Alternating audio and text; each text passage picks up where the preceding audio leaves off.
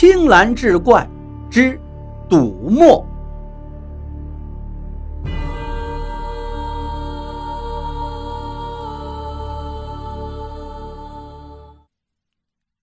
书接上回，光阴荏苒，日月如梭，一转眼，十年之期眼看就要到了。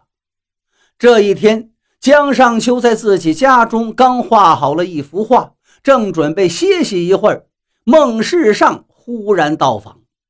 闲聊了不多时，孟世上转了话题：“江先生，您还记得我与那何大盘赌墨之事吗？”眼看十年之期就要到了，今年的三月初二，还得请您主持个公道啊！江上秋一听就愣了，然后一拍自己的后脑勺道：“孟老板，如果您不提及，我险些就忘了此事呀。只是孟老板，那何家作坊不是早在三年前就被那何大盘卖给你了吗？”既然这何记磨坊都不复存在了，你为何还要提起当年赌墨之约呢？对了，我想起来了，当年我可是非常替你着急呀，手心里都捏着一把汗。我那时劝说过你不要与他赌墨，不料你执意要赌。但如今看来，你那时的决定是对的。原来近十年来。孟世上这边是殚精竭虑，用尽心思提高孟记磨坊的制墨技艺。他家的墨越制越好，生意也是越做越红火，每年都能赚到大笔的银子。而何大盘那边，因为他目空一切，骄横跋扈，对于他的作坊疏于管理，生意每况愈下。更要命的是，何大盘后来迷上了赌钱。经常大把大把的输掉银子。三年前，他输的是倾家荡产，不得不把何记磨坊卖给了孟世上。再后来，何大盘不得不领着一家老小搬到乡下老家杨柳村艰难度日去了。江上修话音刚落，孟世上一脸认真道：“江先生呀。”谢谢您当初的美意，不过如果当初我不应下那何大盘的赌墨之约，而选择逃避的话，必会一败涂地。如今何记磨坊虽然早已不复存在，但愿赌服输，那个赌墨之约仍需要有个了断。我听说这三年来，何大盘领着一家人耕种着十多亩薄田过活。也早已改掉了赌钱的毛病。再者说来，何家制墨的手艺确实高超，如果在何大盘的手里失传了，那实在是可惜呀。看着孟世上一脸的认真，江上秋不由得频频点头：“好，好啊！”转眼就到了三月初二。孟世上与江上秋同乘一辆马车赶到了杨柳村。何大盘一见孟世上来到，不禁是一脸的尴尬。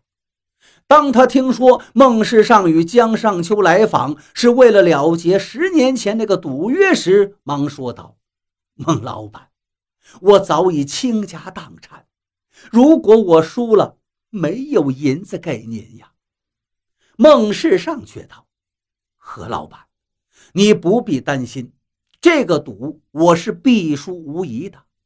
当年你何记磨坊作为一家百年字号，制墨技艺是炉火纯青，而当时的我墨迹开张也不过十几年，所制之墨自然要逊色一些，所以这个赌你是赢定的。江先生作为用墨的行家里手，其实早在十年前就知道此赌的结果了。见江上秋点了点头，何大盘吃惊道：“孟老板，既然你知道自己必输无疑，那当年为何还愿意与我认赌呢？”孟世上意味深长道：“何老板啊，当初你当众欺侮于我，如果我不应赌，而是承认我作坊的墨比你家的墨差，或者选择逃避，那么你必然会变本加厉地贬低我。如此一来，我孟记的墨锭还怎么卖出去呀？我在这一行还怎能立足啊？因此，我便应了赌，并想出了那个赌墨的方法，让这个约定推迟到十年之后。在这十年中，我作坊的制墨技艺越来越高，终于也能制出好墨，生意也日渐红火。当年我的全部家当也不过五千两银子，而如今，即便是输给你一万两银子，我也拿得出了。说着，孟世上从马车上搬下来那只木箱，并拿出了一把钥匙。江上秋也拿出一把钥匙。何大盘迟疑片刻，也走进屋里，拿出了那把钥匙。三把钥匙各自打开了三把锁，取出那两张宣纸一看，果不其然，当初用合记磨坊的墨写的字仍然是黑亮如初，而使用梦记磨坊的墨写出来的字已经出现了稍许的褪色。孟世上当即从怀中取出一万两银票，交到了何大盘手中。何大盘双手颤抖，口中喃喃道：“孟老板呀，你信守承诺，敢作敢为，十年如一日，如卧薪尝胆一般，潜心提高制墨技艺，着实令在下敬佩。我一定要以您为楷模，再树合记墨坊的招牌。”不久后。何记磨坊在县城重新开张，何家渐渐的东山再起。此时的何大盘也已经成了一位谦逊宽容的儒商。